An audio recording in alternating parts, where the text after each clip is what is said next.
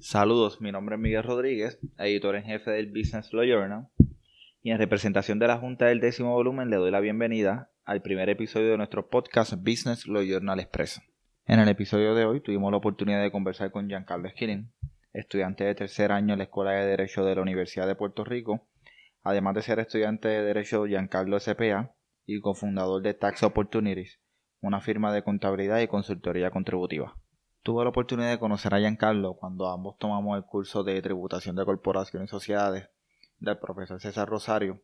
Fue ahí donde me percaté de la pasión que Giancarlo le tiene a los temas contributivos y cuando tuve la oportunidad de ser escogido editor en jefe del business, rápido me di a la tarea de conversar con Giancarlo y le expresé el interés que tenían en que nos acompañara en nuestro podcast y nos hablara un poco sobre la reforma contributiva y el efecto que tiene la misma sobre el individuo, el empresario de a pie y distintas figuras jurídicas como la corporación, sociedad y compañía de responsabilidad limitada.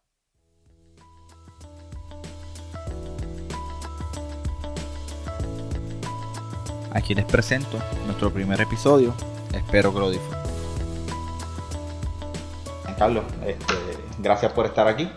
Gracias por, por aceptar la invitación. Así que el micrófono es tuyo. ¿Qué, más o menos, cuál es tu opinión sobre qué busca el gobierno con esta reforma contributiva? Pues buenas noches antes que todo y gracias por la invitación para estrenar este podcast. Este, definitivamente un, tema que, me gusta mucho y, una de las razones principales por haber entrado a la escuela era una combinación de, del CPA con la parte legal. El, el tema es un, poco interesante, hay que ver de qué forma lo miramos. Este, si nos ponemos el sombrero del gobierno, del individuo de a pie o del comerciante, la, reforma contributiva es un poco, un poco larga ese proyecto, proyecto de ley y toca prácticamente todas las partes de, de income tax o contribuciones sobre ingresos y el impuesto sobre la venta y uso. Importante recordar que en el caso de herencia donaciones y regalos. Ya eso se había tocado en el pasado año, que ya las eliminaron, pero pues esta reforma trae consigo un sinnúmero de cambios que afectan a toda persona que hace negocio en Puerto Rico y hasta los individuos que son empleados en ciertas áreas al reducir deducciones y bajar las tasas contributivas y a los comerciantes pues básicamente le, hay más cumplimiento dependiendo de la forma en que deseen tributar. Y esa es una de las partes más interesantes de esta reforma que te deja como, como que tres opciones para ver cómo tú quieres tributar cuando haces negocio, ya sea por cuenta propia o, o en, a nivel corporativo. Perfecto.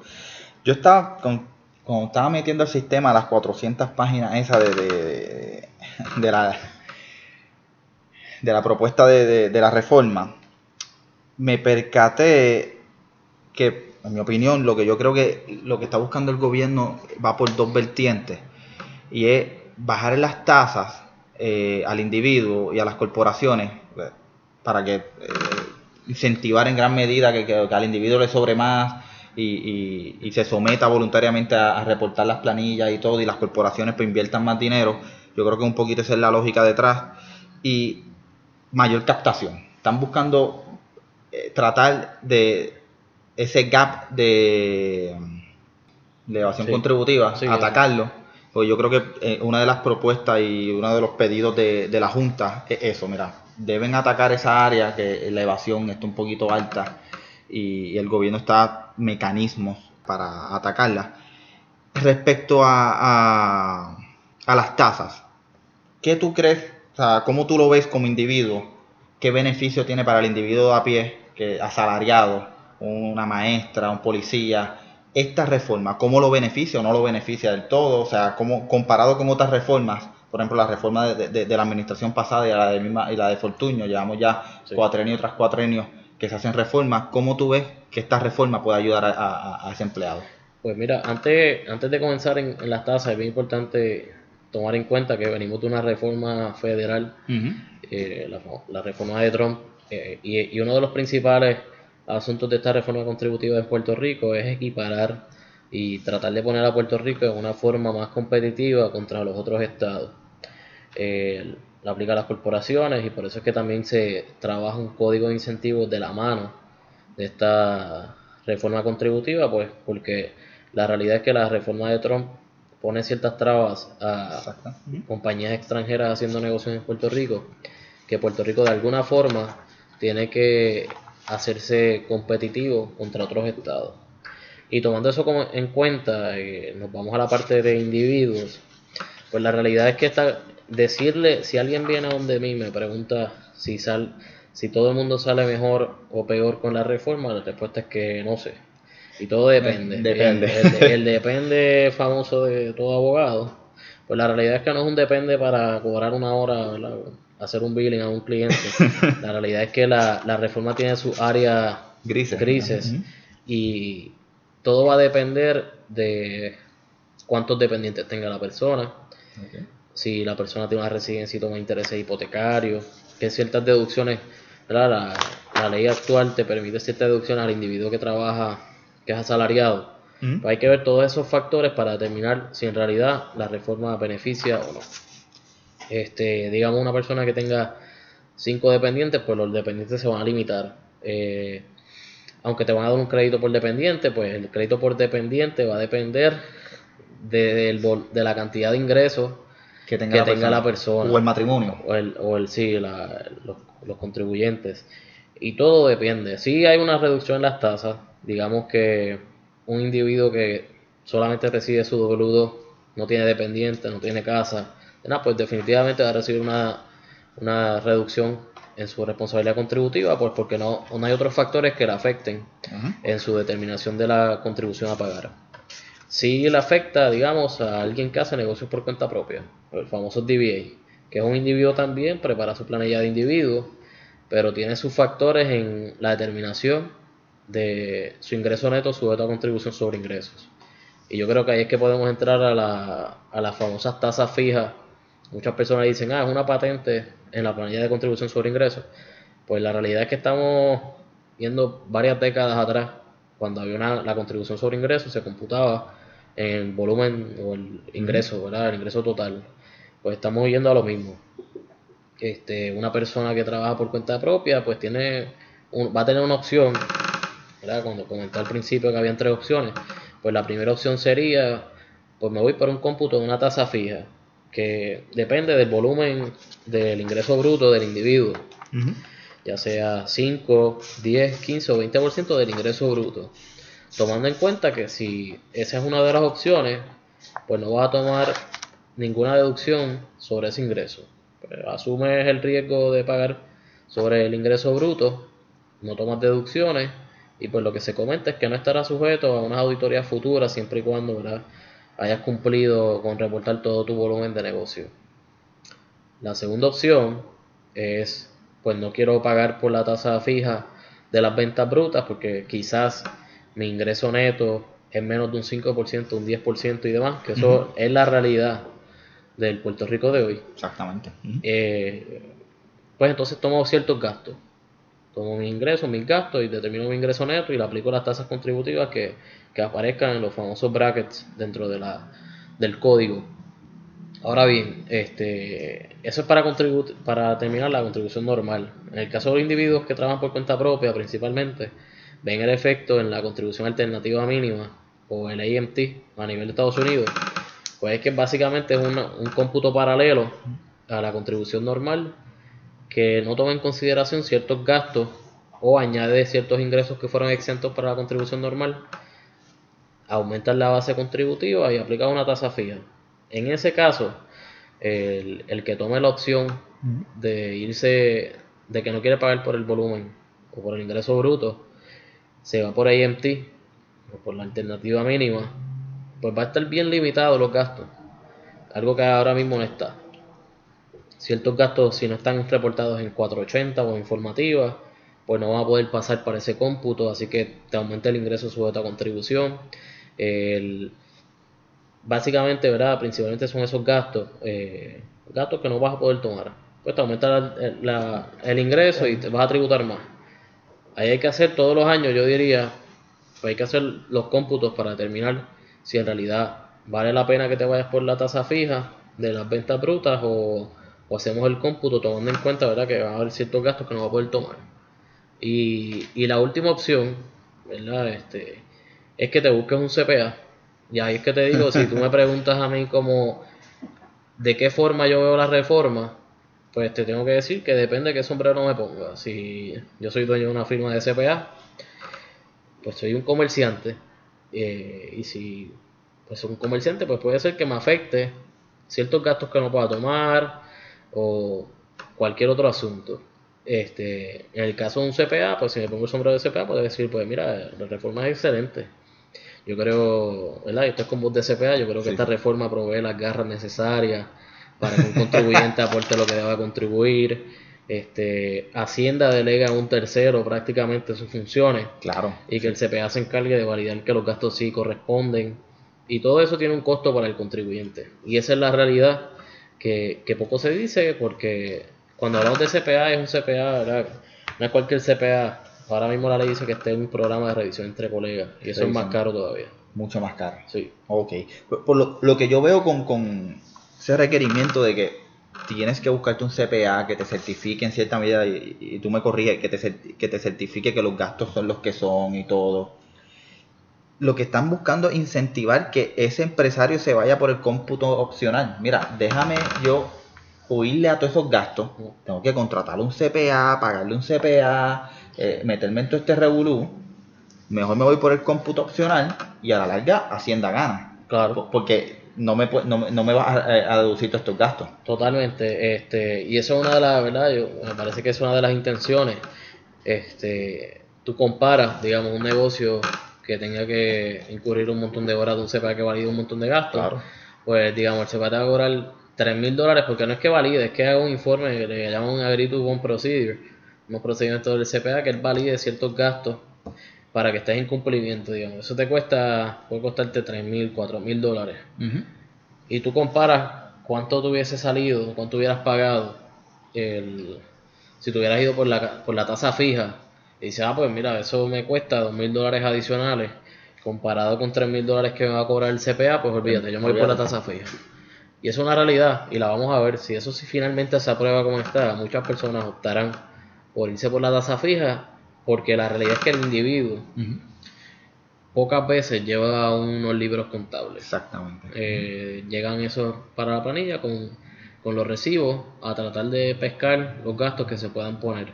No es lo mismo una entidad legal que pues se le requiere llevar unos libros contables, un estado de situación y demás el individuo pues muchas veces no, tiene la evidencia suficiente para justificar la, y esto es una desconfianza que tiene Hacienda y no lo culpo, es que muchos de los gastos se lo inventa la gente y esto es lo que persigue eso, pues se te acabó el relajito, si no tienes, si un CPA no puede justificar tus gastos, pues entrégate al cómputo opcional. Es lo mismo, mejor no lo pongas. Mejor, pues, mejor no invente, entrégate, entrégate, al cómputo opcional. Porque si va a inventar, no puede inventar. Un CPA tiene que firmar y con su riesgo de su firma. Sí, con los riesgos, porque la, amplía los riesgos al CPA de, que tiene que estar en, cumplimiento y unas penalidades para el CPA, etcétera. Así que si el CPA se quiere, pues no, va, no va a pegar un sello en ningún informe que no esté de acuerdo con la ley. Sí. Este, esto solamente me aplica, o sea, el cómputo opcional me aplica a ese individuo que tiene un, un, DBA, que, que, tiene una empresa, o me aplica al individuo eh, asalariado? Eh, no, al, al, DBA solamente. Al DBA solamente. O sea, que tenga una industria de negocio. Industria de negocio. Que provea servicios. Que ¿verdad? Porque la, la tasa fija principalmente va a aplicar cuando el individuo se esté sujeto a sus pagos estén sujetos a retención en el origen. Y de, digamos, si, si tú, y eso hay que verlo, cómo lo administra Hacienda al final del día.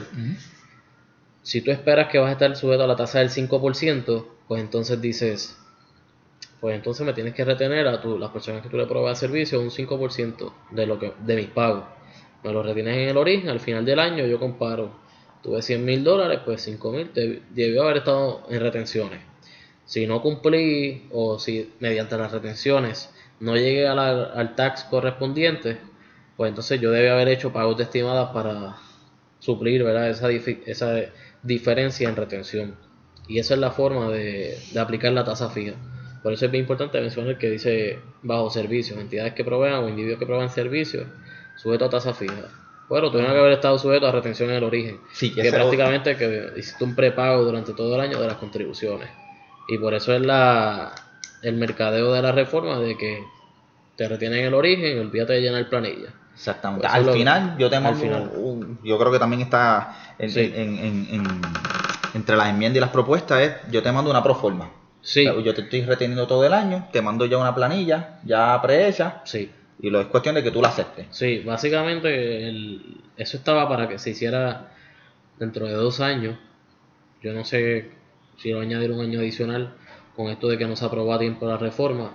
Este, pero Suri, que es el portal ¿verdad? del Sistema Unificado de Rentas Internas, actualmente los comerciantes solo lo utilizan para llenar la planilla de IBU, pero se persigue que cuando te hagan las retenciones en el origen, a las personas que le llegan las 4880, las W2, etcétera, tú puedes hacer, digamos, en abril, antes de abril, haces tu cuenta, ves tu seguro social y ahí va a haber una planilla preparada con tu nombre y tu información todo el ingreso que debiste haber recibido y si estás de acuerdo y eso fue todo lo único que recibiste, le das complete y ya radicaste tu planilla. Este, ah, eso me quita trabajo el CPA. porque- Eso- porque esa, esa era la pregunta que iba. O sea, por un lado le da trabajo, pero por Sí. otro le quita. O sea, Sí, Hacienda sí. está haciendo el trabajo que muchas compañías en temporada de, de taxes Correcto. es su Navidad. Pues yo pienso que, y ahí yo no me quedo, yo creo que todas las industrias y los profesionales de alguna forma tienen que reinventarse. Este, yo creo que si una persona solamente se dedica a planillas, pues trabajará de febrero a abril, porque en realidad pues, después no se hacen planillas. Exacto. Pero sí, y la, y la realidad es que si eso es algo sencillo que lo puede hacer otro, o un sistema, pues eso va a ser el futuro. La, mismo está pasando con la manufactura.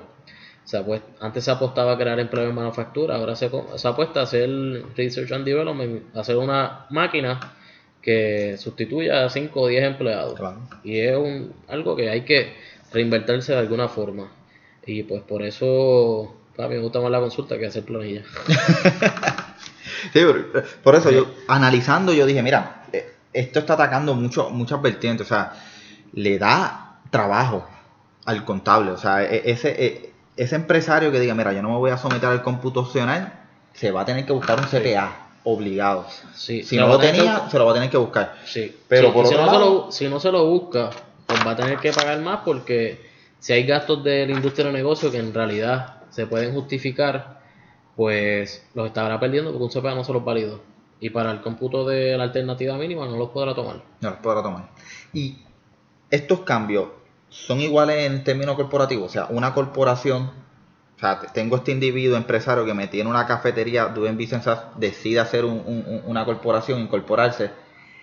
Esto de la tasa opcional, de la tasa regular, ¿le aplica también a esa corporación? Pues en, en el caso de cafetería, pues venden bienes principalmente, bienes tributables. Este, digamos una corporación de servicios profesionales, De pues servicio sí. profesional. Sí. Si una corporación que brinda servicios, pues sí. Si vende bienes, gasolineras y demás, pues en ese caso no. Actualmente la, la tasa fija es para aquellas personas que brindan servicios, por lo tanto son, aquellas, son aquellos servicios que están sujetos a retención en el origen. Cuando tú vendes un, un bien, un libro, una computadora, los cafés, pues eso, eso es una venta de un, de un bien que no está sujeto a retención en el origen. Así que no hay forma de hacer un tracking ahí de básicamente cuánto se pagó, si debe estar sujeto a retención o no. Así que esta reforma aplica solamente a compañías que dan servicios. Esta parte en particular. Esta parte en sí, particular de la reforma de la, servicio. de, de la tasa opcional es a compañías que me dan servicio que yo que Hacienda puede constatar de retener el origen. Sí, Otro tipo de corporación no me, no, no me la aplica. no. No me la aplica. Ahí pues tiene que ir a la parte, a la reducción en tasa de que baja de un máximo de un 39 a un 31, etcétera. Pero eso es otro cantar. Y si yo voy, toco tu oficina y quiero montar una corporación, y entre las consultas que yo te hago, mira, Giancarlo, yo quiero montar una corporación de, eh, y brindo servicios, servicio X, me, me, recomienda esta reforma, me beneficia a mí comparado con la, con, con la reforma pasada, o sea, como está la estructura contributiva ahora, a como está, eh, como está la propuesta que quiere cambiar para una corporación, me beneficia. Pues hay que ver ahí de qué forma se te estructura el negocio. Corporación per se, pues te diría que ya casi no se ven. En personas haciendo negocios por ahí, casi todo el mundo utiliza la LLC, este, más flexible a la forma de hacer negocios, a la estructura de capital y demás, pues mucho más flexible. Eh, lo mejor de los dos mundos. Sí, básicamente lo mejor. Hay que tener cuidado con eso, lo mejor de los dos mundos, que después no, estamos en ninguno de los dos. Pero el, en ese caso, la, la LLC, pues sabe que tienen la opción de tributar como corporación regular o como entidad conducto. Dependiendo de los dueños y qué quieran hacer el dueño, dónde residen y demás, este, pues puede ser que sea factible establecer una estructura de entidad conducto y evitar la doble tributación eh, y solamente se paga a nivel individual. También hay que ver el tipo de servicios que vaya a brindar el individuo por la razón de que está creando la entidad para ver si entonces si esa entidad pudiese estar sujeta a una tasa fija en el volumen de venta. Porque la realidad es que esta reforma busca prácticamente equiparar la tasa contributiva del individuo la tasa máxima del individuo con la tasa máxima de la corporación, a un 31%. De un 39 que estaba. De un 39 que estaba la corporativa y de un 33 que estaba la del individuo. La del individuo. Cuando tú lo equiparas, este, pues hay que tomar en cuenta que tributar como corporación bajo este régimen quizás no es la mejor opción. Porque vas a pagar lo mismo este, a nivel corporativo. La tasa máxima va a ser la misma que el, que el individuo. Pero cuando te decidas distribuir ganancias mediante dividendos, pues como regla general esos dividendos están sujetos a una retención de un 15%. Así que el individuo, digamos que es un individuo solo, pero es una entidad legal para proveer servicios, protegerse de cualquier demanda, etcétera, paga 31% a nivel corporativo, paga eh, salarios, si se paga salarios dentro de la entidad, más luego se quiere pagar dividendos, porque también la ley obliga en parte hacer distribuciones de, de la ganancia retenida, pues va a haber una doble tributación que en realidad la pudo haber evitado si trataba a la entidad como una entidad conducto o si hacía negocio a nivel en su carácter individual. Y eso es una de las cosas que tiene la reforma, que es que para las tasas. Pero a la hora de la verdad. A la hora, sí, va a tener un impacto. La doble tributación se ve más fuerte en este caso. Cuando tú tienes las dos que tributan de la misma forma, y le añades un 15% de retención al origen para que haya distribuciones futuras. Sí que eh, esto hace más atractivo la LLC. O sea, la LLC, sí, un mecanismo de entidad conducto, dependiendo, tomando en cuenta siempre que la LLC tributando como entidad conducto, pues el, miembro que recibe la ganancia va a pagar contribuciones en su carácter individual por lo que genera la entidad sin que en realidad hubiese recibido esa distribución. en el año 1 genera 30 mil dólares la entidad, el individuo paga 30 mil adicionales en su planilla, pero no recibió ninguna distribución. En el año 2, otros 20, vuelve y paga 20 más, pero sin recibir distribución, así que hay que ver cuál es la estrategia y qué es lo que busca en realidad el individuo para poder concluirle. Pero la mejor contestación en esa primera reunión es depende. Depende. y el CPA, esta corporación, siendo corporación regular o una LLC, la reforma busca también brindarle ese peso de, esa responsabilidad que tiene Hacienda delegársela al, al CPA aplica también a la, a la corporación. Cuando tengo que justificar los gastos, tengo que buscarme un CPA. Sí, este, el, CPA, tiene específico, ¿verdad? La, la, ley establece que es un contador público autorizado que pertenezca a, a, revisión entre colegas. Este, la realidad es que no hay muchos que estén en eso. ¿Cuál es la diferencia? O sea, la persona que no está escuchando, ¿cuál es la diferencia de un CPA regular y uno que se somete? A esa evaluación, bueno, la realidad es que el CPA es CPA con cualquier forma, sea esté en lo que dicen peer review o revisión entre colegas, es la misma licencia. Pues el, pertenecer a, un, a revisión entre colegas, básicamente lo que hace es que otros, otros CPA validan o verifican tus trabajos, la forma en que tú operas, la forma en que tú documentas, las posiciones que se toman, para asegurarse que estén en cumplimiento con los estándares de la profesión y las reglas generalmente aceptadas ¿verdad? De, la contabilidad.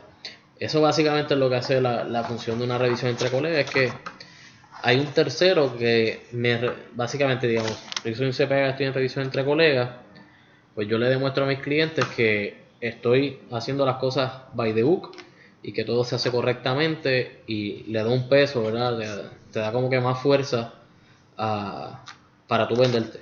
Porque el cliente va y se asegura que esa persona está cumpliendo con los estándares que requiere la profesión. Como dicen por ahí, pues hay mucho, mucho matasello.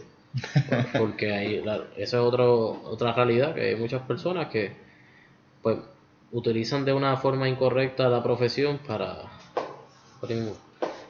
los estados financieros lo hacen por una chavería y tú sabes que por esa chavería pues no le pudo haber metido las horas que requiere, que requiere para hacer un buen trabajo y pues es uno de los problemas que persigue principalmente esto yo no le veo mucho futuro eh, a que se requiera que el CPA esté bajo peer review ¿Usted cree que eso se va a cambiar? O sea, en el debate en, la Cámara y en el Senado va a haber enmiendas. Eso es lo que se comenta, sí. Cuando lo miramos más en el ámbito, siguiendo la línea empresarial, esta reforma, uno, puede, buscar, yo creo que toda reforma debe buscar captar este, más ingresos para el erario de una manera justa, equitativa, este, que sea claro para el contribuyente, que el contribuyente sabe, que, esté claro en lo que se, en lo que se está sometiendo y qué tiene que tributar y qué no, y qué no tiene que tributar. Si empieza a crear un, sistema muy, muy, muy complejo, o sea, eh, no va a funcionar. Y, y que tengan manera de captar los ingresos. Pero el final debe ser el desarrollo económico. yo creo que la reforma contributiva tiene que buscar e incentivar el desarrollo en, una depresión económica que llevamos ya desde el 2009 y se ha, se ha, tratado, la administración de Fortuño trató de hacer, eh, hizo la reforma buscando lo mismo, Alejandro, y ahora estamos eh, con, Ricardo Rosselló, y lo que yo digo, esta reforma de implementarse tal como estaba, con sus enmiendas tal vez pequeñas o grandes que se hagan en, en, los, en los próximos meses, a la larga va a incentivar el desarrollo económico, o sea, el puertorriqueño, el criollo de aquí, este empresario se va a sentir, o sea, libre de decir, mira, ahora yo voy a invertir ese dinero que yo tengo guardado, me voy a tirar a la calle a invertir porque tengo un esquema contributivo más amigable al, empresarismo, abierto a la inversión local y extranjera y para el desarrollo económico. Pues mira, eh, eso hay que verlo más en el código de incentivos definitivamente el estar haciendo reformas contributivas cada cuatro años es una, una, inestabilidad total en, en el sector económico. El sector este, repudia eso. quizás con la reforma le ponen un candado a eso y le dicen, no, ya, yo te dejé en el 2018 una reforma, tienes que bregar con esa reforma por dos o tres años más. Ojalá sea el caso y si lo habrá algo la Junta en ese caso. este Pero por la otra parte, el, si miramos el código de incentivo que debe ser aprobado para pagar esta reforma. Tiene que ir de la mano. sí, tiene que ir de la mano, totalmente. La realidad es que la reforma reduce ingresos al fisco y con, con la reforma del código de incentivo se eliminan ciertos créditos contributivos que tenían un costo para el erario y pues por eso es que se dice que es una reforma neutro la reforma contributiva porque quito ingresos por algún lado pero los tengo por el otro y considerando que cuando se pongan las limitaciones en alternativa mínima, limitación en gastos y demás, pues definitivamente la base contributiva va a subir. Este, si, si miramos esa, esa pregunta en la parte de fomentar el desarrollo económico, yo creo que el, código de incentivo es, bastante bueno. Eh, el código de incentivo lo que hace es que, mira, todas las leyes de incentivo que hay actualmente, elimina sobre 50 leyes de incentivos que estaban vivas, que nadie utilizaba o que un buen asesor hizo un buen research y encontró una exención contributiva para cierto sector, la solicitó y pues hay que dársela porque en realidad la ley está viva. Estaba ahí. Este, y, se, y se hizo un estudio de lo que se conoce el ROI, el Return of Investment, para ver si en realidad ciertas leyes de incentivo había que dejarlas, había que modificarlas o simplemente eliminarlas porque si un return of investment es negativo. No le aplicaron esa regla, hay muchos incentivos que son de, digamos, para ayudar familias, hogares y demás. Pues eso pues es política pública que tenga un return of investment negativo, pues hay que absorberlo porque eso es parte de la política pública que tiene que hacer una gestión de gobierno. Pero sí se mantienen las leyes de incentivos para exportar servicios, lo que es la, la ley 20 pues se, modifica, se codifica el código de incentivos. Hay una sección sumamente interesante que los que estén deseando hacer negocios en Puerto Rico deben tomar en cuenta que es para las pymes. Le dan una tasa fija este, por los primeros cinco años, si no, si no recuerdo bien, y, y posteriormente pues te aplican un 4% de, este, de contribución sobre ingreso, el ingreso neto del ingreso bruto. Aplica para el empresario local. Para el empresario local. El joven empresario que quiere, empezar, un negocio le puede, se puede beneficiar, de, eso. Igual la, lo que la ley 20, este, la ley 20 aplica al, local. Se critica mucho porque viene de la ley 2022, que el 22 es el individuo foráneo con mucho dinero que se muda a Puerto Rico para no pagar taxes o pagar mínimo. Pagar. Sí, sí, porque yo, la realidad, y eso, le digo, eso puede ser un programa aparte porque la ley 20 y la 22 hay mucha, como dicen por ahí, hay mucha metida de pata en las estructuras porque la, la ley 22 es, No, hay no se paga como regla general, no se pagan contribuciones sobre ganancias de capital, intereses y dividendos, pero aprendimos en clase, ¿verdad? Que, que la fuente del ingreso es lo que determina dónde se paga y lo que no. Así que muchas personas que tengan activos, digamos, estos cripto o estos otros activos que los adquirieron siendo que no eran residentes de Puerto Rico, así que pues eso tiene una base, una fuente de origen foránea. Y ahí, ahí van a tener que pagar. no es que se muda a Puerto Rico free for all. Pero dejando eso claro, La, la, la, exportación de servicios dentro del código de incentivos y dentro de la actual ley 20 le aplica a los individuos puertorriqueños, ¿verdad? al doméstico que desee exportar servicios. Lo que hay que buscar aquí en el país es personas que con ideas que quieran exportar, que hagan research and development, que digamos compañía manufactura y pues viene este joven empresario y dice yo te voy a conseguir que tú vendas ese producto en otros países. Pues eso es un trading company. Ese muchacho pues le compra el producto a uno y se lo exporta a otro. Eso cualifica bajo ley 20 y un sinnúmero de opciones dentro de ley 20. O sea, que ahí aparece como servicios de consultoría para cualquier industria o negocio. El, la persona que tú le dices a qué tú te dedicas y te dice, ah, yo soy consultor. Pues consultor puede hacer de todo. Pues, si tú de consulting services, pues siempre y cuando el beneficiario esté fuera de Puerto Rico, lo puedes cualificar también. Como ley 20. Digamos, yo empiezo a hacerle contabilidad y servicios de planilleo a, a personas en Estados Unidos, pues eso puede cualificar bajo ley 20 que hay opciones, eh, la realidad es que tienen que buscarlas, tienen que asesorarse bien. Este, hace poco estuve en entrevista que era, era lo mismo, como que ah, en Puerto Rico hay opciones para hacer negocios, sí, pero tienen que asesorarse bien desde un inicio, porque la gente dice, ah, no, yo voy a probar primero y después arreglo. Pues esas curitas que se ponen en el camino son las más que cuestan, y si tú empiezas haciendo negocio de la forma correcta, cuando vas a expandir, lo que haces es replicar la misma forma de hacer negocios que te llevó al éxito. Eh, eh, lo, que yo veo del código de incentivo también es que busca simplificar, o sea, están todos estos incentivos que están regados por ahí y los ponen todo como en un librito, como yo digo, o sea, tú eres un empresario, vas a buscar ese libro. Sí. O sea, lo buscas y de ahí ves lo que te aplica y lo que no te aplica. Sí, eso está bien, está bien codificado. Eso sí hay que dársela al equipo que lo redactó.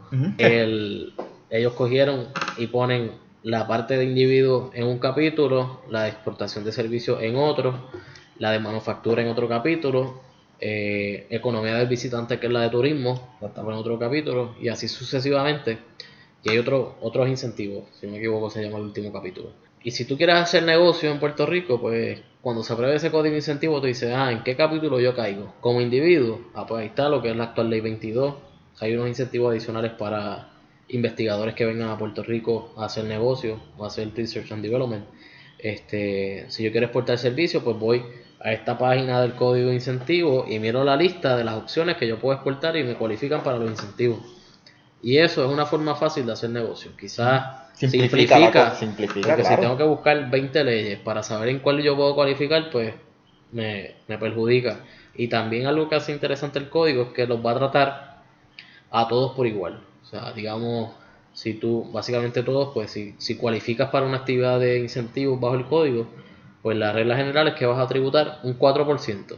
Ahora mismo, este, agricultura y los hoteles, turismo, tiene baja, la- el beneficio es 90% de exención de tu ingreso neto. O sea, que tú vas a pagar contribuciones sobre, un 10 por- sobre, tu, sobre el 10% de tu ingreso neto. Lo mismo aplica en agricultura. Este, ley 20 y ley 73 que es manufactura actualmente, pues pagas un 4%, un 3, un 7, dependiendo de lo que te aplique. Pues ahora la regla general, todo el mundo 4%. No importa que sea individuo, no Sí. importa que sea corporación. Correcto. Individuo pues es distinto, pues es ganancia de capital, etcétera. Pero actividades, digamos, entidades legales que quieran exportar servicios, pues pagan un 4%. Y incluyen también a los médicos, ¿verdad? La ley esta de médicos, ley 14-2017, Sí. también la codifican en el código de incentivo. Y esa ya está el 4%. Y es una forma de simplificarlo.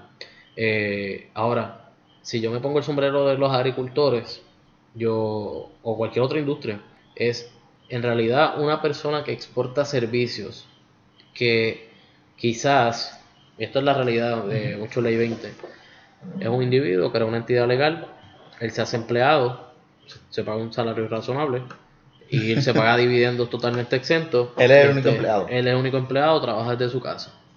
¿Qué esfuerzo tiene que hacer esa persona para cobrar un 4%? Pues básicamente conseguir los clientes, pero trabaja desde la casa. Es justo que un agricultor que tiene que invertir tanto en empleomanía, maquinaria de equipo, en productos, se pague la misma tasa que una persona que no requiere tanto esfuerzo. que esté desde Pues, su casa. Que esté desde su casa. Pues esos son factores que no sé si los tomaron en consideración. Pero si yo lo miro, pues, es que quieren equiparar a todo el mundo que pague lo mismo. Pero hay ciertas industrias que el gobierno tiene que reconocer que lo vivimos bajo María, después del huracán, que necesitábamos productos. Y la agricultura pues no estaba dando abasto después del cantazo que recibió por el huracán. Este, y es un, un asunto ¿verdad? que está en la reforma ¿Cómo trata, por ejemplo, la industria del café? O sea, que se vio bien afectada por María y tiene unas protecciones este, contributivas por el gobierno. ¿Cómo esta reforma, si algo, si lo toca, me toca esa industria? O sea, Café. El café, específicamente. Pues, pues, mi mejor recuerdo después que leí el código de incentivos, no hay nada específico para la industria del café. Es para agri- agricultura. Agricultura Sí, en general. eso, eso caería bajo agricultura. Este, que tomar en cuenta, ¿verdad? Y no soy un experto en agricultura, pero tengo amigos que trabajan en eso. Si el agricultor, si no me equivoco, si tiene varios productos, el seguro le cubre el principal, no le cubre todos los, todos los productos. Eh, y eso, ¿verdad? Eso es una realidad que tiene la industria de agricultura. Pero como te dije de los contadores, que si las planillas se hacen automáticas, pues hay que renovar, hay que reinventarse. Yo creo que la agricultura también tiene que moverse a reinventar la forma de, de hacer la, su negocio en Puerto Rico. Con María quedó evidente, o sea, que necesitamos fortalecer esa industria y yo creo que el gobierno tiene que buscar una manera de la- dentro de las reformas fortalecerlo, o sea, decirle, mira, tiene estos beneficios si tú me siembras y yo creo que también un problema, yo me acuerdo, yo lo cogí con, con el profesor Díaz Olivo, es el accountability, o sea, yo te, yo te voy a dar este incentivo, pero yo quiero ver de verdad que tú, que tú me vas a dar o sea, esa Pues mira, inversión. te- eh, y te digo, en esa parte de accountability, el, el la- las leyes de incentivos de las más recientes exigen un informe anual de cumplimiento con tu decreto de exención contributiva. Ahí se supone que tú expliques, si el decreto salió que tenías que tener cinco empleados, pues tienes que demostrarme que tenías cinco empleados. Si generaste los Este, empleos que, tenías. si te requerían en los primeros tres años hacer una inversión de capital de 2 millones, pues tienes que demostrarla que sí lo hiciste. Este, y es una forma de, del gobierno tener control de lo que está dando y asegurarse de que lo que está apostando el gobierno pues se da.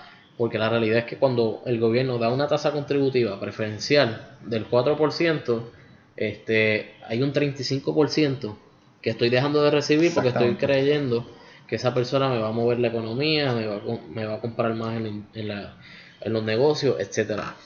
Este, y es una de las partes del Return of Investment que se supone que se evalúa en el, para propósitos de redactar el código de incentivos. ¿Qué industrias en realidad me estaban dejando un retorno de inversión a nivel de gobierno? Este, y por eso muchas se fueron.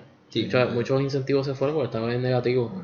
Y, y ahí es que se convierte y yo creo que ya era hora que alguien se diera cuenta que no era un incentivo y se está convirtiendo en un subsidio del gobierno, este, subsidiando actividades económicas que no tienen ningún provecho que deberían tributar como tributa Juan del Pueblo, este, porque su actividad de negocio no, nada, no crea nada especial en la economía. Exactamente. Siguiendo esa área, ahora que estoy recordando uno de los cambios trascendentales que hace la reforma, es el B2B. Sí. O sea, paulatinamente busca eliminarlo. Busca eliminar el... sí, el... Mi pregunta es por qué no, no lo elimina de cantazo. O sea, porque la, administración eh, llegó, la administración de turno llegó prometiendo, mira, esto es malo, lo vamos a quitar. Y yo pensaba que con la reforma lo vamos a quitar de cantazo.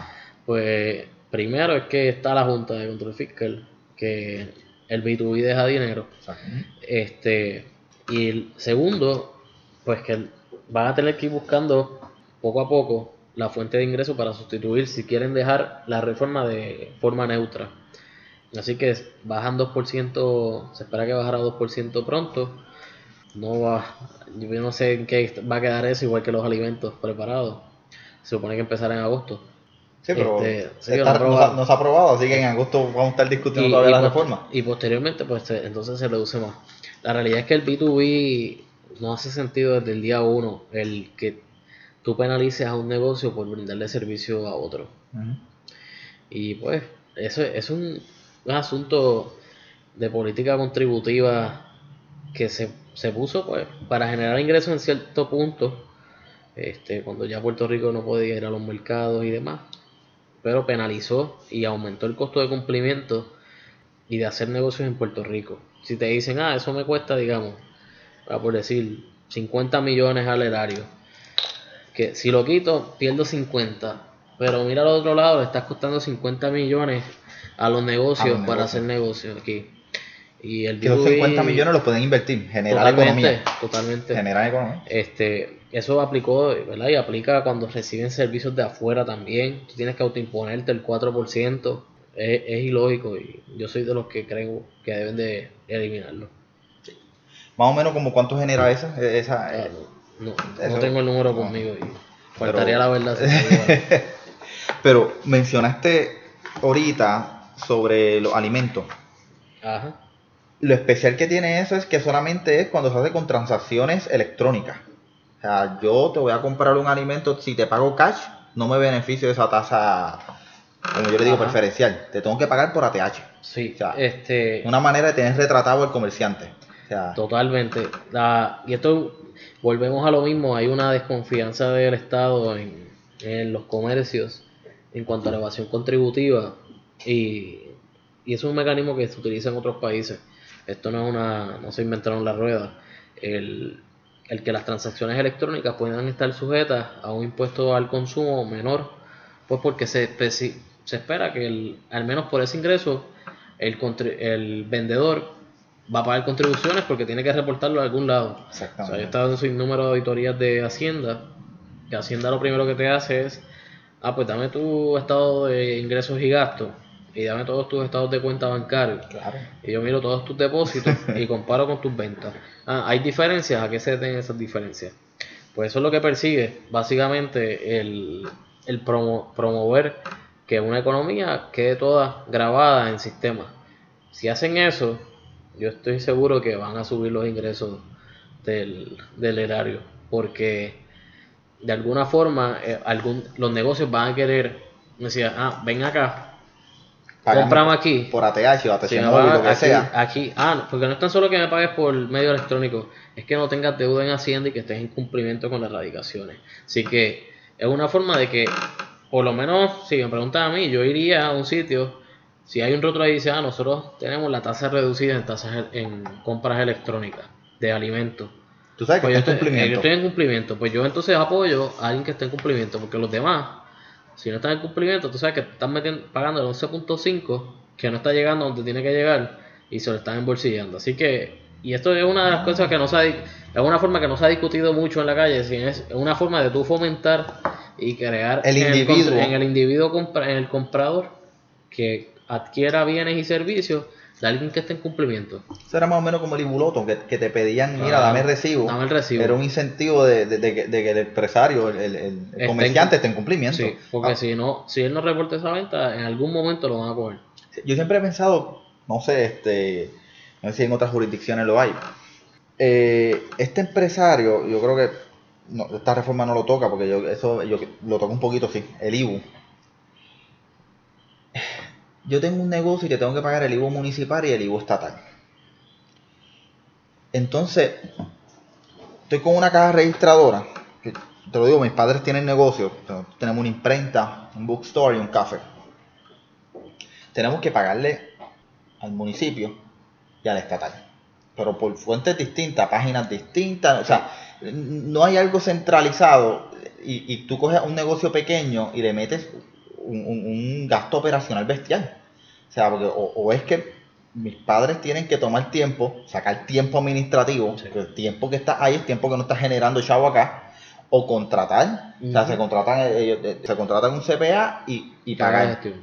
pagan a la gestión. No, no se ha discutido un mecanismo en el cual que la caja registradora reporte diariamente Hacienda lo que haga. Por eso se ha discutido este, desde que estaba Zaragoza en Hacienda de establecer un mecanismo que las transacciones que sean por pagos electrónicos automáticamente envíen el, el IBU al cierre del ciclo digamos, de noche. Pues cerró la caja y al otro día se envía el dinero Y te olvidaste de eso. y te olvidaste de eso. Eso a muchas personas les va a gustar porque utilizan el IBU como cash flow Ajá. para correr el negocio.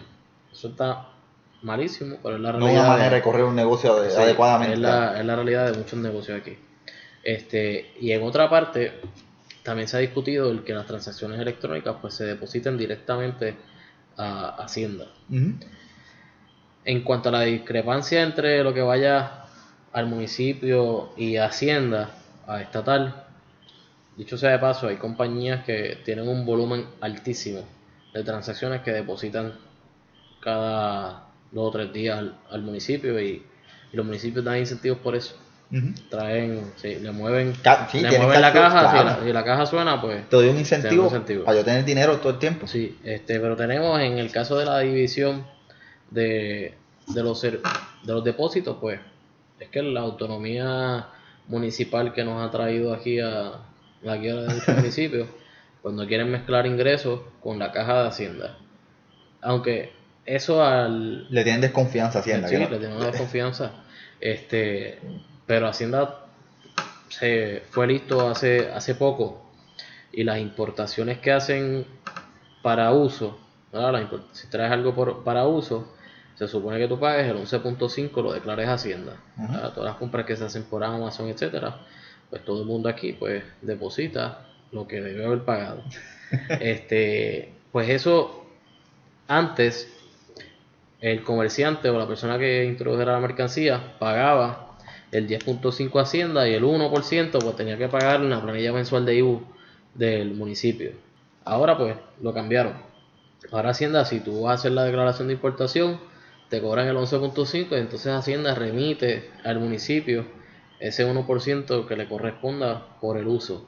Este, ¿Cómo esté funcionando? La realidad es que no sé si está llegando el dinero a los municipios, pero si no está llegando, yo me imagino que ya mismo saldrá el hecho en los medios.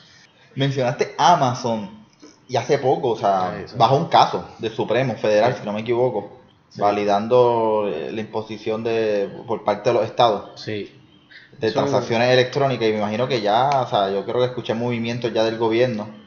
sí, el Puerto Rico pisó adelante en comparación con muchos estados y aprobó legislación este, para que compañías pudieran entrar en acuerdos con Hacienda y declararan voluntariamente las ventas que hayan ocurrido o, hayan realizado a personas dentro de la jurisdicción de Hacienda. Puerto Rico, y notificara que- cuáles fueron las ventas. O lo cobraba directamente, ¿verdad? Porque hay muchas ventas de Amazon que ya te cobran el IBU, entonces voluntariamente se someten a la jurisdicción, ¿verdad? Esto ya civil, este, pero cuando tú te sometes a la jurisdicción, pues entonces tienes ciertas responsabilidades. En el caso de IBU, es bien distinto a, contribución sobre ingresos. Contribución sobre ingresos tiene que tener fuente, tienes que tener presencia física, etcétera. Caso de IBU como tal es si tienes nexo. Nexo, si tienes nexo para IBU, pues puede ser que tengas presencia física o que tengas una subsidiaria en Puerto Rico que utilice tus catálogos, un sinnúmero de, de definiciones para cualificarte como comerciante, que es la definición. Ahora bien, el, el caso que resolvió el Tribunal Supremo Federal era que decía, pues tú no, antes, antes de esa, lo que pasa es que le fue por encima una opinión anterior que decía, si tú no tienes nexo, si tú no estás sometido a esa jurisdicción, pues esa jurisdicción no me puede obligar a mí a cobrar el IVU o el sales tax de ese estado. Pues entonces, bajo la premisa que evaluó el Tribunal Supremo, es que si están las, las fuentes establecidas o hechos en la ley del Estado, pues entonces no necesariamente tienes que tener presencia física, pueden haber otros factores para darte nexo y que vengas obligado a cobrar el IVU. Porque la realidad es que los anuncios que digamos, los anuncios que te salen en Facebook vendiéndote cosas, eso no sale por arte de la, de la magia, o sea, la compañía tiene una intención de, llegar, a ese, mercado, y buscar esos tipos de clientes en jurisdicciones que les sale barata y, y en esa parte pues yo estoy bastante de acuerdo que, que se haga, aunque tiene un costo adicional para hacer negocio. Pero pones en desventaja a muchas personas que tienen que tener una tienda abierta, tienen que tener personal, tienen que pagar agua y luz como se paga aquí, para poder llegar al mercado local. Y esas personas con un anuncio en las redes, pues pueden llegar al mismo mercado, hacerle la vida más fácil al cliente, porque el cliente no tiene que ir a la tienda, le envía el paquete y pues se olvida, pues no, no tengo que retener ni estar en cumplimiento, ni bregar con Hacienda, ni con los municipios, ni nada. Le hace justicia al comerciante criollo, de, aquí, en cierta medida. en cierta medida le hace, le hace una justicia, lo hace pasar un poquito más de trabajo para hacerlo un poco más competitivo al de aquí. Este, y le trae dinero al erario, o sea. Sí, le va a traer un montón de dinero al erario. Que en esa medida puede justificar las reformas, las rebajas, o sea siguiendo los pedidos de, de la Junta, que tiene que ser... Y, ya Hacienda está mirando cómo enmendar el código para hacerlo, atemperarlo a esa decisión del Tribunal Supremo, que me imagino que lo harán todos los estados, sí, porque son dinero adicional que puedes recibir. Hacienda está agresivo, o sea, últimamente yo trabajo en un bufete de quiebra y ya en estas últimas dos semanas están agresivos con los embargos, no perdonan, o sea tú lo que debes son 100 dólares, 200 dólares, te voy a embargar. O sea, ellos están buscando dinero a como el lugar. Pero quieres que te haga chiste, a mí me llegó una carta ayer, que era 25 de julio, y tenía fecha del 26 de julio, me llegó ayer, con fecha del 26 de julio de un caso que yo resolví hace más de dos meses. Y era aviso de cobro y notificación urgente. Así que el próximo paso ¿Eh? es embargo. Embargo. Este, y, está curioso porque a muchas personas le están llegando las cartitas y los casos ya fueron resueltos. Y el más curioso es el que me llegó ayer porque la pasó de. llegó un día antes de la fecha de la carta. Este, pero la realidad es que están buscando el dinero hasta debajo de las piedras. Sí, eh, Lo vi en el plan fiscal de, que aprobó la Junta. Curiosamente, déjame buscarlo aquí, a mí me pareció interesante cuando ellos hablan de, de métodos de recaudo, ellos aplauden esa iniciativa de, de, Hacienda en cierta medida, porque ellos empezaron con una un proceso de mandar cartas, mandaron mil cartas. Sí, bueno, y te voy a explicar el trasfondo de eso. Esos fueron las famosas auditorías por correo. Ajá. Este, Hacienda estableció un mecanismo que le enviaba a los contribuyentes con deudas, o no, o no necesariamente con deudas, este, eran que, digamos, un médico que cobraba 600 mil dólares servicios, pues tenía un ingreso neto de 20 mil dólares. Ah, pero tenía 30 mil dólares en intereses hipotecarios y demás. Y tenía un montón de gastos en la planilla que quizás no hacían sentido cuando Hacienda lo analiza con las comparables de la industria. Y entonces Hacienda te envía una carta y te dice, necesito que me proveas la evidencia de estas cantidades en estas líneas de gastos que tomaste en la planilla. De no tener la evidencia, este, pues nosotros entendemos que tu responsabilidad contributiva debió haber sido esta. Este, proveer la evidencia dentro de X cantidad de tiempo, de no proveerla, pues esta será la cantidad y se tasará y paga. O ven de buena y haz un plan de pago con nosotros. Yo creo que fue 90%, si no me equivoco, de las personas que hicieron y tocaron la puerta y dijeron, vamos a hacer un plan de, pago. Sí, recaudaron como 7 puntos y pico millones y la meta era como un millón. Una cosa así.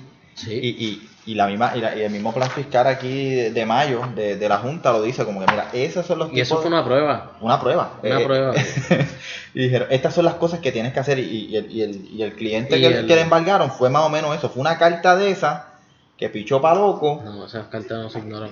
este, y la, las de la IARES. Este, eso sí, hay que tenerle. y- y Pero lo, lo, lo interesante de la de Hacienda, ¿verdad? Además de que estén agresivos con, con los cobros, es que ellos también han establecido mecanismos para que las personas se pongan al día. El método de plan de pago este, Sí. incluye IBU, todo, todo. O sea, un contribuyente que no esté al día con Hacienda o no esté en un plan de pago, pues la va a pasar mal. Porque las opciones para ponerse al día con Hacienda están disponibles. Este, ¿verdad? O quiebra, o lo que quieran hacer. Ah. Pero la realidad es que si tú quieres llevar tu negocio y tienes la capacidad de ponerte un plan de pago, pues esa debería ser la opción y, y no, no ignorar esas cartas. Porque Hacienda está bastante agresivo y las opciones para ponerse al día están disponibles. Sí, no, ya, ya no están tanto al nivel. Y mira que yo en cierta medida hasta lo apoyaba. O sea, estaba fuerte eh, cuando estaba el secretario Zaragoza. Ah, los Eh, cierres de negocio. Los cierres de negocio. Era, pero, por ejemplo, en, en- en el bufete donde, donde yo trabajo, llegaron muchos clientes asustados con Zaragoza. Y Zaragoza Sí. ganaba, porque en quiebra no son descargables. O sea, son taxes, no se descargan y las vas a pagar. Entonces, Zaragoza ganaba. Él decía, si te vas para quiebra, me vas a tener que pagar. Ujú. So, o me pagas a la buena con los planes de pago y con todo Sí. esto, o te voy a asustar que vas a radicar quiebra y me vas a pagar. Pero la gente dice, ah, pero estás radicó quiebra. Y antes no estaban los mecanismos de planes de pago que están ahora.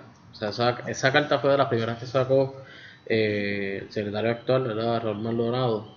De lo primero que él hizo cuando llegó a esa silla fue sacar esos planes de pago. Y, y la realidad es que, ¿verdad? Fue hasta, se escuchaba medio político de la parte de Hacienda, de que le están dando un giro al departamento de no cerrar el negocio, sino que estar abierto para que Eh, la mano amiga, o sea, yo te ayudo, sí. comercio.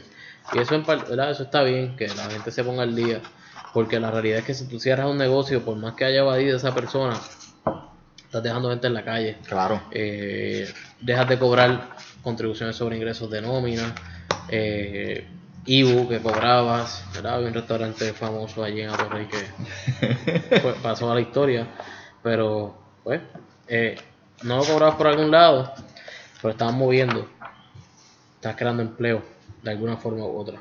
Pero yo creo que si no quieren que le cierren el negocio, pues la opción es un plan de pago o ponerse al día con, con la agencia. Así que, más o menos recapitulando aquí, a grosso modo, lo que hemos tocado aquí de individuos y corporaciones, tú lo ves, yo sé que el depende siempre está, de Sí. en, qué, en qué sombrero uno lo ve, pero el saldo total de la reforma, de aquí a dos, tres años se puede ver un beneficio en la economía. O sea, si se va de la mano con el código de Combinado con el incentivo. código de incentivo, sí, podría, se espera que haya un, un beneficio en la economía, porque definitivamente si se elimina el B2B, se deja, se reduce la tasa del, del IVA a los alimentos, este, se bajan las tasas contributivas a los asalariados, pues sí definitivamente puede haber una, una mejora en la economía.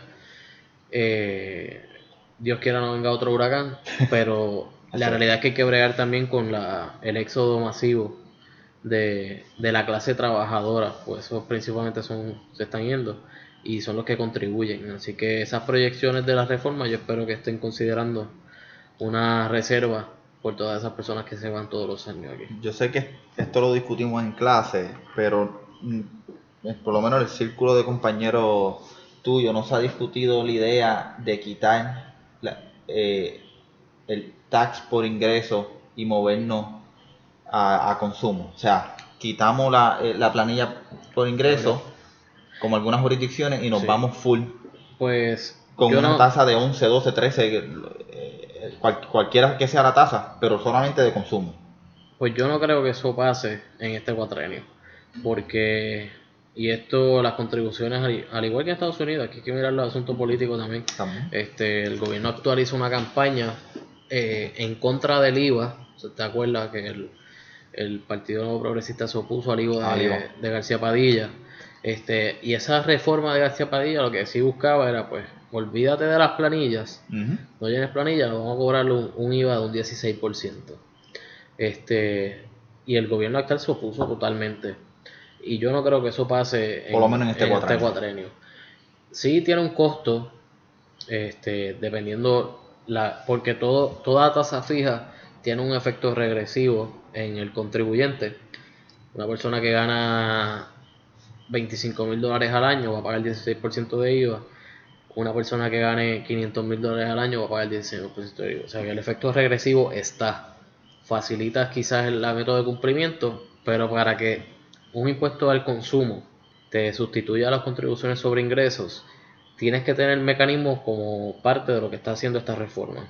Fomentar las transacciones electrónicas, este, fomentar a que la- el depositante del IBU lo haga más allá de una vez al mes, ¿verdad? Ya, ya se hacen pagos dos veces al mes, este, pero que se haga más a menudo, que esa caja suene. Y si tú mueves la- la- los comercios a un mecanismo más digitalizado y de un cumplimiento automático, pues es posible que valga la pena un impuesto en el consumo y no un impuesto de contribución sobre ingresos que recae principalmente en la divulgación de los ingresos propios del contribuyente, a menos que esté sujeto a retención, ¿verdad? O te haya una W2 y demás.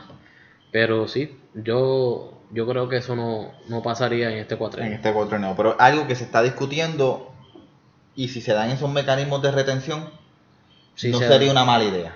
Si se dan los mecanismos de un depósito fiel y de mecanizado, ¿verdad? De que, eso, que se asegure que si yo pago 16% en el colmado, esos 16% se va a depositar en la caja. Llegan al erario. Sí, O sea, pero hay que aumentar la captación. La captación. Y eso es lo que busca mucho esta reforma. Esta, Esta reforma, lo que está sí. buscando, con, con las cartitas esas lo comprobaron. Sí. O sea, No, lo y- que están buscando es buscar donde no- antes no, no encontraban. Yo- esta reforma amplía bastante la base contributiva, que es a la que se le aplican las contribuciones. Y ya sea por la reducción en deducciones a nivel corporativo o individual por cuenta propia. Menos deducciones a nivel de carácter, ¿verdad? Porque se elimina la exención personal, la exención por dependiente se elimina. Este, todas esas cosas te van ampliando la base contributiva de la cual tú esperas recibir los ingresos. Si, si tú amplias tu base contributiva, pues de, ¿verdad? Si tú tienes una tasa de un 39% ahora y tu base es pequeña, pues si tú la bajas a 30 y amplias tu base, puedes hacer quedarte neutro Claro. porque estás aplicando la estás aplicando contribuciones a, a más personas o a más ingresos. Y esa es principalmente yo creo que es la, la función de esta reforma contributiva. Perfecto. Bueno, Giancarlo, gracias mil por estar aquí en la noche de hoy con nosotros, este, por ser el primero, por decir presente y siempre estar aquí apoyándonos con nuestro, con nuestra aventura, como uno dice. Eh, esperamos seguir o sea, teniendo la oportunidad de tener su, su conocimiento, las distintas actividades que vamos a hacer este año. Vamos a ver si aprueban esto. Sí, yo espero, va- vamos a tocarlo, vamos a hacer actividades a través del año tocando las, las distintas reformas, cómo impacta el empresarismo. Este, eso es lo que pues, somos una revista que nos dedicamos a negocios y yo creo que estos temas son importantes tocarlos y Sí. qué mejor que alguien de la casa que está con nosotros aquí en la escuela, que le gusta, que le apasiona, que vive, trabaja esto todos los días Todos los días, sí. todos los días. Este, así que gracias mil. Este, esperamos ya tenerte en otra ocasión Ah, pues y seguir, sí. seguir hablando de otros temas aquí contributivos. Pues muchas gracias y espero que la hayan pasado bien. y me me escucharán nuevamente cuando ocurra algo nuevo sobre estos temas. Claro que sí. Muchas gracias.